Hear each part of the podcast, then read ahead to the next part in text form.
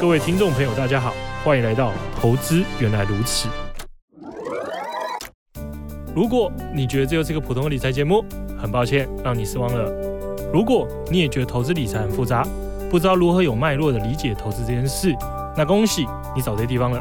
我们每周结合国内外重要时事与投资理财观念，让你从生活中掌握世界的经济脉动，创造最适合自己的投资方式。你将会发现，投资原来是这么简单的一回事。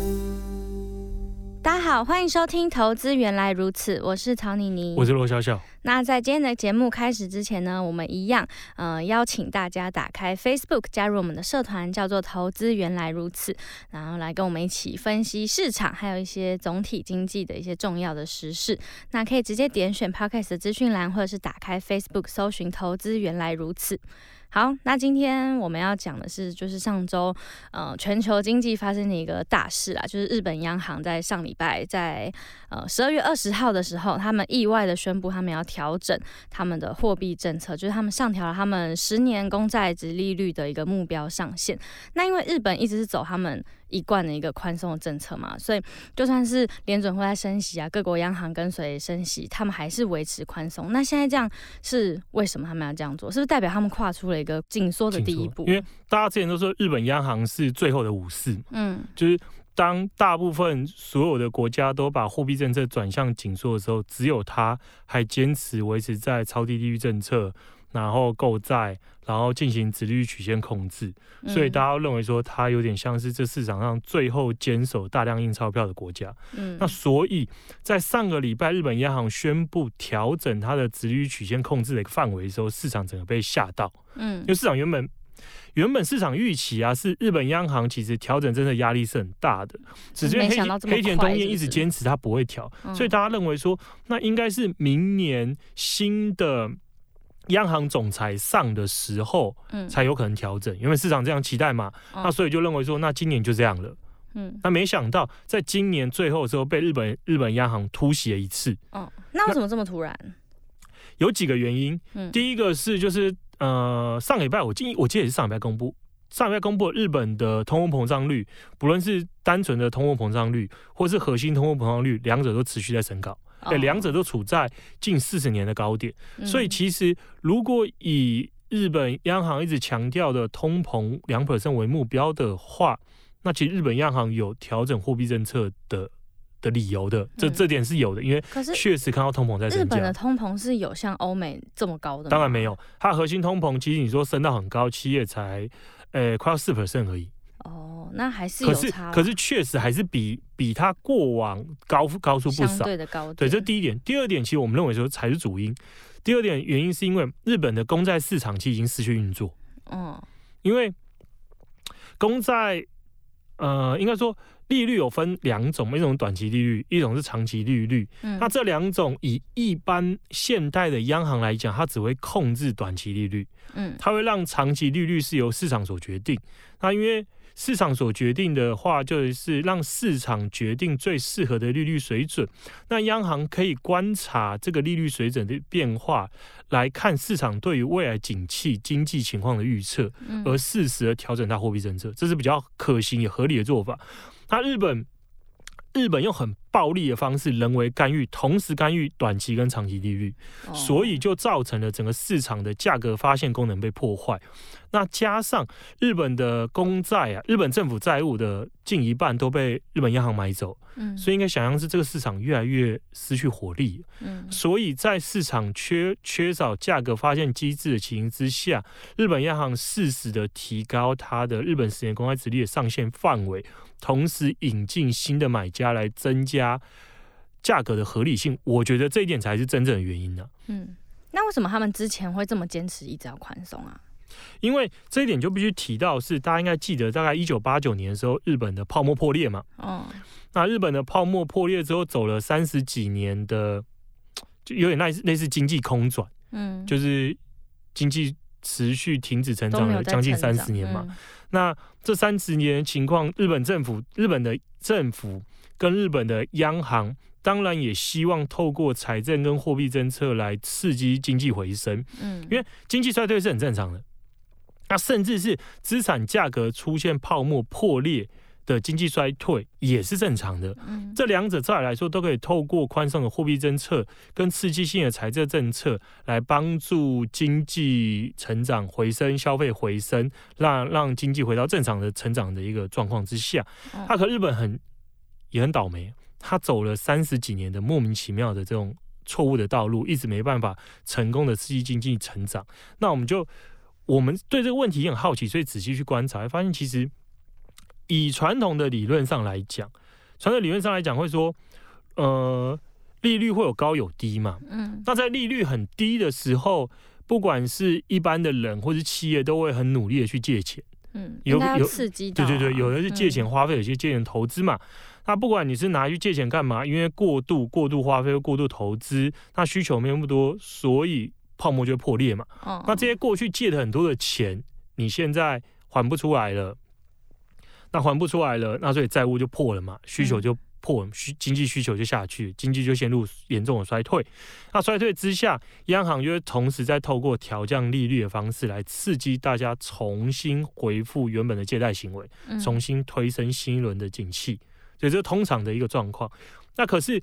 当货币政策使用到极限，利率一直维持在很低，可是企业依然不愿意借钱的情况之下的话，这时候就会再加一个叫做财政刺激政策。嗯，就是如果民间不愿意借钱，政府带头借，政府借钱，然后来做公共支出、做投资。嗯，那由政府的借钱的投资担当经济火车头的角色，来拉动经济成长。因为你看嘛。如果政府借钱，那政府去多做地方建设的话，我就会多雇人嘛。嗯，那我多雇的人就会减少现在过高的失业率。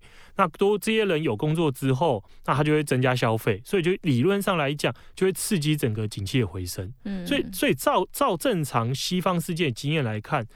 降低利率跟政府借钱增加财政支出，应该是可以帮助我们度过大部分的景气衰退。嗯，那没想到日本政府其实这两件事他都做了，哎，他做的都很极致的，可是经济增长一直没起色。那到底为什么？对，在这个问题，我们我们就认为说这个东西也困惑很多了很久。嗯，我们觉得关键在于一点，关键在于是日本正常来讲，它的国民所得应该是个已开发国家。嗯，没有，它是一个发国，它不应该是一个开发中国家，就不是新市场国家了。嗯，那可是我们觉得日本跟很多亚洲类似的国家都有一个最大的致命伤，就是他们把自己当做是新兴市场国家在经营。嗯，这怎么说？应该说，我们如果去观察已开发国家，你会发现，以开发国家以美国为例，哈，它的经济的 GDP 的组成最重要分项是什么？是消费啊。嗯，不会是什么。进出口这种东西是消费，消费大概占多少？七成，七成是消费，然后美国的进出口是负的，那剩下的就是由民投资跟政府支出两边各一半。嗯嗯，所以消费占的地位非常重要。那我们再换个角度想，消费通常一般一般人消费大部分就是本地嘛。嗯，绝大部分消费，当然你会说你每年有出国啦，可是那不会占你一整年消费支出绝大绝大分项，嗯，所以你的消费一定大部分跟你是你在地的生产啊这些行为结合。那在地这些我们很多消费大部分也是跟人有关嘛，所以你可以把它想象成，当你的消费很蓬勃的时候，你的。一般人的薪资，尤其是偏向服务业薪资，理所当然成长就会是好的。对，就是两个互为依赖嘛。嗯，它也同时是因为一个国家，尤其是已开发国家的话，它在服务业的雇佣人口一定是远大于制造业的。所以，如果服务业大家薪资成长是好的，这些人也会有消费力。嗯，这两个就是互为因果，互相互相循环嘛。对。那所以在正常的情况之下的话。服务业的薪资成长，然后跟整体的消费两个就会一起一起成长上去。那这两个上去的话，经济成长就会比较正常。那日本出的问题是什么？日本出的问题是我们提到的，我们认为说它过度重视着出口部门，而非整体广大的服务业跟消费者。怎么说？我们去观察一下。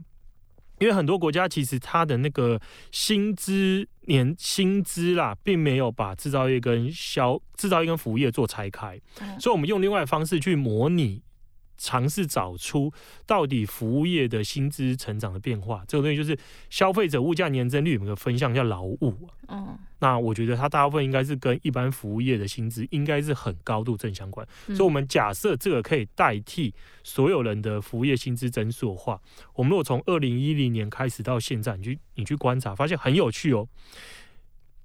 主要已开发国家有几个嘛？美国啊、日本啊、德英法嘛。嗯，这几个都是很大的一个已开发国家，只有一个人跟其他的美国、德国、英法完全不同，就是日本。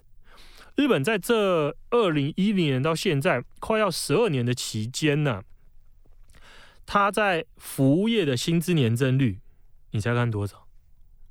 用我们刚才那个方式定义算出来的服务业薪资年增率，十二年，该不会没有变吧？成长了一个 percent，哦，一个 percent。那美国呢？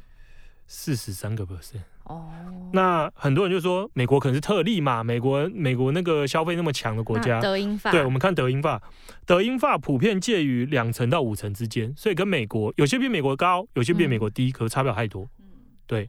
啊，不管哪一个都比日本的、啊、都比日本的一 percent 好非常多，嗯、所以那我们同时再看一个，因为我们刚才说我们的理论是，如果服务业的薪资年增率高，它就会带动更高的民间的消费嘛。嗯，我们在检视说，同样时间里面来看的话，如果一样是美日德英法，大家的零售销售年增率这十二年的变化，嗯，同时发现一样的一个趋势，最烂的又是日本，十二年增加了十个 percent，对，美国增加了快要一百个 percent。那另外刚刚才讲的德英法大概都是六十几 per 六十 percent 左右。嗯，所以日本到底出了什么问题啊？他们的政策明明都在刺激啊，可是就是刺激不到民间消费。对，这个问题就很有趣。接下来我们好奇就是，到底日本出了什么问题会这么严重？嗯，它的关键刚好是人口结构，因为大家应该知道嘛，呃，大部分国家，呃，近近这几十年人口世代最多的一群人叫做战后婴儿潮世代。嗯，就是第二次世界大战结束后出生的小孩，嗯，这是大部分国家的人口主力。就如果以人口金字塔来讲，这部分人是最多的。嗯，这个世代之后哪个世代人最多？就是战后婴儿潮的人开始成家立业生小孩的，就叫回生潮世代。这两个世代就是以日本为例，就是两块最突出最多人的。嗯，那我们来看战后婴儿潮世代。战后婴儿潮世代就大概是一九五零年出生的嘛，差不多这个时候出生。那一九五零年出生的，随着一九年出生，如果假设高中毕业出社会工作，所以大概一九六八年开始密密集的开始成为劳动力嘛。嗯。然后一路工作工作工作工作到大概快快四十岁的时候，大概就快一九九零年。那我们发现哦，如果我们去对照日本的经济成长，就会发现确实他们这一个世代开始出出社会工作。之后就是日本经常率非常高速成长时期，嗯，所以这个世代的人的特性就会是，因为他们出社会工作的时候迎来的是一个经济持续飞升嘛，嗯，然后所然后经济成长很快，薪资增长非常快，所有企业大举撒钱招人的时候，所以他们过着非常纸醉金迷的生活，嗯，那时候日本非常离谱哦，那时候大学生是抢抢着大公司抢大学生哦，你光是来听。我的那个招招生讲座，我就给你钱，带你去住高高级饭店，住那种高级滑雪度假村，给你送你名牌包。然后那时候那个 那时候在东京啊，那叫歌舞伎町。你如果晚上结束要招计程车哦，每个人都拿万元大钞出来叫叫车的。那时候日本 因为泡沫嘛，所以那时候日本所以那算是日本最繁华的那几年吗？非常非常非常非常有钱。那时候日本钱是眼角目，日本。可以把整个美国买下来。如果把东京的不动产卖掉，可以买下整个美国，很惊人嘛。所以这时候日本真的超有钱。那这一批的人嘛，刚好就是在他们经历了最繁华，然后花钱毫不毫不手软情况之下，刚好迎来了一九八九年九零年代的泡沫破裂嘛。嗯，所以等于说最有购买力、过去人口最多的这一群人，在人生最精华的三四十岁的时候，发现。有些人失业没工作，有些人是发现我过往因为很看好未来景气，买了五六千万甚至上亿元的房地产，嗯，现在价格崩盘了，啊，价格崩盘，可是我要不要还房贷？还是要，还是要还。所以你换个角度想嘛，你过去用过度透支未来，进行非常乐观假设买下的超高昂的超贵的房子，嗯，那你现在才四十岁。你的房贷可能还要再缴到五六十岁，你还有一二十年的情况之下，那这一二十年你的消费会怎样？就只能紧缩嘛。嗯，我我的薪资，因为我买这房子的时候，我原本可能会假设说，哦，我现在一年的，我现在每个月是收入是四十万日币，可是因为因为这过去这这二十年成长太快，所以我会乐观假设说，我五十岁的时候，我的薪资可能一个月变八十万日币嘛。嗯，然后我到退休的时候，可能一个月赚一百万日币。那我就会用未来很高的收入来当假设去做买房子嘛。真没想到，也因为过去这几十年房价只涨不跌，嗯，而且房价涨幅很离谱，所以也很乐观认为说，就算我的薪水没成长那么快也没关系啊。我房子买了，我过几年后卖掉，我是赚钱呐。嗯，所以大家都做过度投资嘛，这是人嘛，企业也是啊，企业是过度投资。那时候日本企业其实最赚钱的不是经营实业，最赚钱是炒房、炒股跟炒房。哦，所以企业大部分钱都拿来炒作股票啊，跟炒作房地产。嗯，所以房价崩盘、股市崩盘之后，所有人的消费都归零。嗯，我要偿还贷款啊，我未来的收入大幅减少，对未来充满不确定性，就是紧缩裤带啊。所以日本就陷入了长期的消费低迷嘛。所以那一辈的人从那个时候到现在就是一直在低迷。因为你看这这一辈人大概什么时候退休？他们一九五零年嘛，所以他们二零一五年退休。嗯。二零一五年退休的时候很衰。假设说他房贷已经顺利还完了，到退休了，正常来讲到退休我应该会有一些积蓄嘛。嗯。那正常。退休的人不可能说把我的退休的钱全部拿来做很积极的投资，然后，然后，然后拿来做花费嘛，很不合理嘛。对，应该都做很保守的嘛，可能就是以定存或是保险为主。对啊，都要退休。对对，然后用很安稳的收益来创造现金流过生活。嗯，你看，二零一五年退休的时候发生什么事？日本政府又实长期实施超低利率政策，我存在银行根本没利息。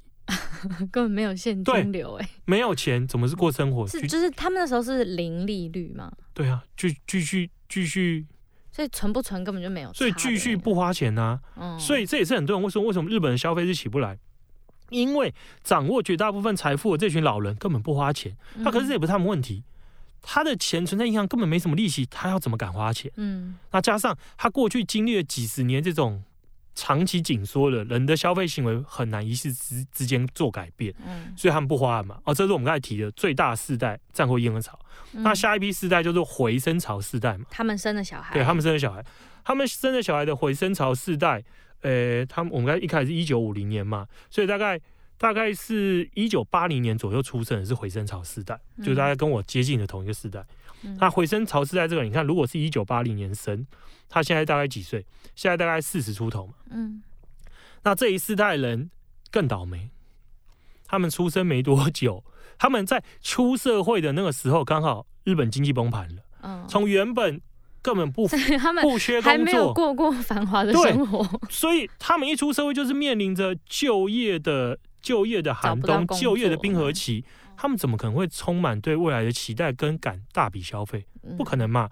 所以，当他人口金字塔的两个主力都不消费，消费怎么起来？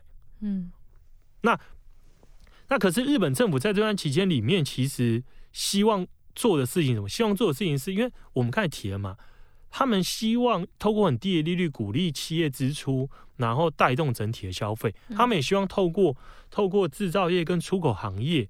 因为其实还有一个很多人的迷失，会是制造业，就是以出口为主的行业，像以台湾，尤其是半导体嘛，这些这些这些行业薪水应该是比较高的，确实也是比较高的，在日本看也是这样。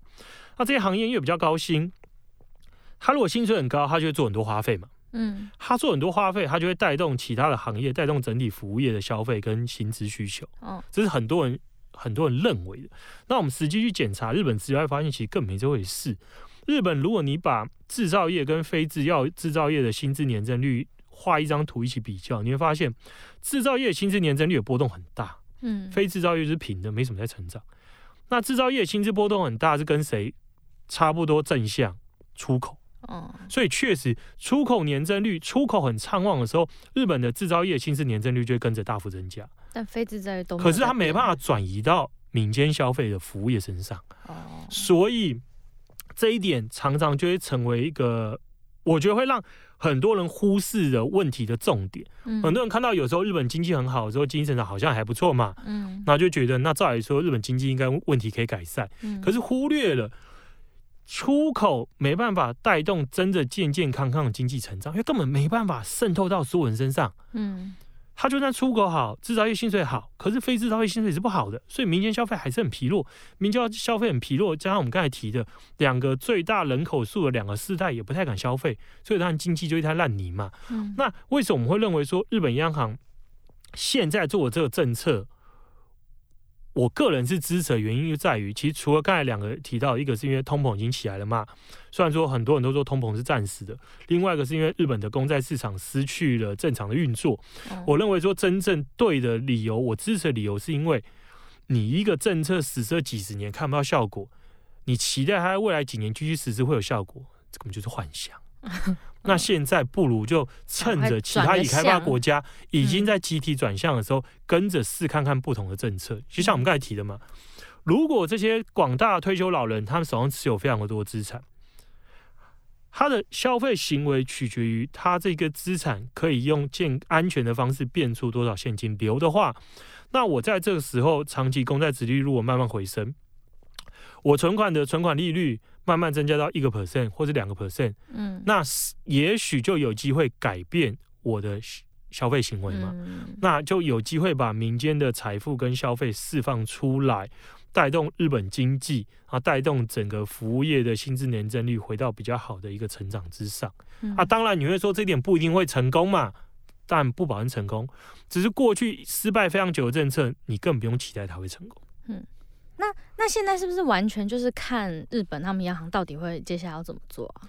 因为他现在做法就是黑田东彦要下台了嘛，他下台先帮你开一扇门，嗯，所以后续新接任的央行总裁就他如果继续接续黑田东彦已经打开大门，继续放松他的那个直利率控制的一个上限的话，对市场冲击一定会比他一上台突然宣布调整政策来的小。所以我觉得他在减少下一任总裁的政策阻力，嗯然后开始调整市场的预期嘛，因为市场预期也是调整超快啊！一看到那个当下，所有人原本都说日本央行不会变，不会变，不会，突然就说哦，日本央行会接连开始猛猛，很快速的接连调整它的那个直利率曲线控制的上限，所以其实市场预期修正非常快。那接下来就只能期待这件事能真的帮日本经济注入活水。嗯，对、啊。可是今天是不是他们还有发言说他们没有要放弃宽松这条路？我们黑田东彦啊，反正就死鸭子嘴硬嘛。哦，对啊，这种就是干话嘛。所以他，所以他其实也要下台了嘛？他要下台，他要下台了。所以，哦、所以就算你坚不坚持也不重要。现在大家重重视的是下一任总裁的道路是怎样，嗯、不是你的道路是怎样。啊啊、什么时候要换？呃，应该明年四月。应该是明年四月左右就会有下一任的一个总裁。那不过我个人还是认为啦，走新的道路去尝试看看才是对的。不然日本现在他已经走到一个死期了啦。嗯，宽松货币政策跟财政政策根本根本都没有效，连续非常多年的财政支出都在一百兆日元之上。请问带来了什么？什么都没有啊。可是连续这么多年换了这么多央行的人，为什么他们还是持续要走这个错误的路啊？因为以经济学理论来讲，就是这个这条路。你说就是这样就会就会。因为理论上来讲，就是就是降息嘛。嗯啊，理论上就是这样跟你说的嘛，就是降息跟增加财政支出啊。嗯，理论上是这样嘛。嗯，啊，谁知道实下去根本没有效。可是都已经三十年还不变一下，这就是很好笑的地方啊。他们认为说没关系，继续再多实施一下，可能。哪一天有一个奇迹出现？对对对对对对，这这就很闹啊。嗯，这牺牲了。绝大多数国民的福祉去赌看看哪一天会生效，嗯、那两个世代的人的人生都快被赔进去了。对啊，哎、欸，那两世代真的有点惨哎。对，回春潮世代最倒霉啊！对对对对，对啊，一毕业出来遇到就业冰河期，啊、有的就差那几年，前几年的人工作随你找。大企业薪资随你开，福利随便随你随你给。嗯，过几年没工作了，只能做兼职去 seven 打工。黄金的时段就这样，所以这阵就很倒霉，就跟台湾一样嘛。九十四年之前出生的服四个月啊，啊不，然后九十四年之后出生的要当一年兵啊。啊，这种东西就是这样嘛，没有没有为什么嘛，就算你倒霉喽。嗯，好。对，我那边算是一个补充了，因为刚才谈论了非常多日本在泡沫破掉之后。补救政策上，像是超低利率啊，然后财政刺激政策的一个错误。那可是我们认为说，它少提了一个是最为重要的是泡沫出问题，当下直接的补救措施它就出问题，所以才造成后面的问题越来越难解，洞越来越大。那出了什么问题？其实有几个，一个就是日本的破产制度不像美国的这么完善，所以我们刚才有一个举例嘛，举例是说你在你可能三四十岁人生黄金的时候，然后过度乐观的看待未来，买了一个。超过自己负担水准的一个房子，就你买了一个很贵嘛，你可能你可能收入没那么多，可是你买一个超贵房子，那所以你要缴超贵房贷。那因为就算房价大跌之后，你还是继续缴这个非常高的房贷，所以当然会压榨你人生之后继续剩余的可能二三十年的消费能力，所以造成日本的消费能力不足。那这件事情跟美国也很像。因为美国的次贷也是很类似的情况，就是因为大家非常乐观看看待房价上涨，一样也是认为房子价格只会涨不会跌，所以就算是信用分数很低的人，也去借钱买房子，就全部加入炒房啦。那后来美国的次贷爆嘛，美国的房房屋市场也爆嘛，价格也大跌嘛。那可是美国人做了什么？他说我不缴了，我就抛售，我就把我就把那个房子丢给银行嘛。所以才会有那个 foreclosure 就止赎潮，就银行收回了非常多这些不愿意缴房贷的房子，那所以才衍生出了后续的一连串的金融危机。那可是也因为美国人的解决方式是，我就不要，我就宣告破产，我不缴了。那所以在之后重新就有点类似跟更生人的概念嘛。那我之后重新，因为我摆脱了这个明显会压榨我一辈子的高额债务负担。那摆脱了之后，我重新再建立起我的新的信用、新的新的经济基础的时候，我很快就会恢复我的消费能力。这也是为什么美国相较于日本这么快，同样走出有点相似的房屋市场泡沫的关键。那所以日本第一个问题就是这些人继续被压榨。第二个问题是，同样跟跟劳工很接近的是，就是日本的企业，因为日本。相较于欧美比较少一些像是社会安全网的东西，所以他们企政府不会希望企业大规模的倒闭跟裁员，因为这会造成社会的动荡。那这也是为什么日本的失业率常年维持在非常非常低的一个水准，这异常的习惯嘛。看日本的失业率两个多 percent，跟欧美相比是离离谱的低啊。那也因为他不希望这企业倒闭，所以他会做什么？那当然就是人为的输送资金，让原本应该倒闭的企业继续经营下去。而如果所有企业都不倒闭的话，那市场就缺乏了去把资金输送到对的企业跟效率更高的企业的能力。因为利率极低嘛，所有人都不倒，那不倒的企业依然占据着资源、占据着人力、跟占据着厂房、占据着资本，那怎么会有新的一波更有生产力的企业出来取而代之？所以我们认为说，日本政府选择的方法就是。他一开始就忽视了市场的机制，他用人为的方式去扭曲市场机制。他一开始扭曲了整个资金的分配机制，扭曲了就业市市场的机制之后，问题解决不了。他下一个就是考虑，那我继续扭曲利率的机制。那扭曲利率不止扭曲短期，到后来甚至连长期的利率机制也去扭曲。当所有市场价格发现的能力跟机制都被扭曲之后，那当然他的。你就很难期待有办法快速的解决这个三十年所有东西都出问题的一个问题啊。那所以我们认为说，日本政府目前确实就是，反正过去尝试二三十年真正没有用嘛。那为什么不用新的方法试看看？那新的方法试看看是有可能会成功，可是不代表一定会成功。虽然说这几率很低，可是总是比趋近零的几率高。嗯，好。那今天的节目就差不多到这里，那就希望大家可以了解一下日本近期发生了什么大事。那我们就下集见，拜拜，拜拜。巨亨买基金，买好基金，随时都行。本节目由巨亨证券投资顾问股份有限公司提供，一一零金管投顾新字第零零八号。投资一定有风险，基金投资有赚有赔，申购前应详阅公开说明书。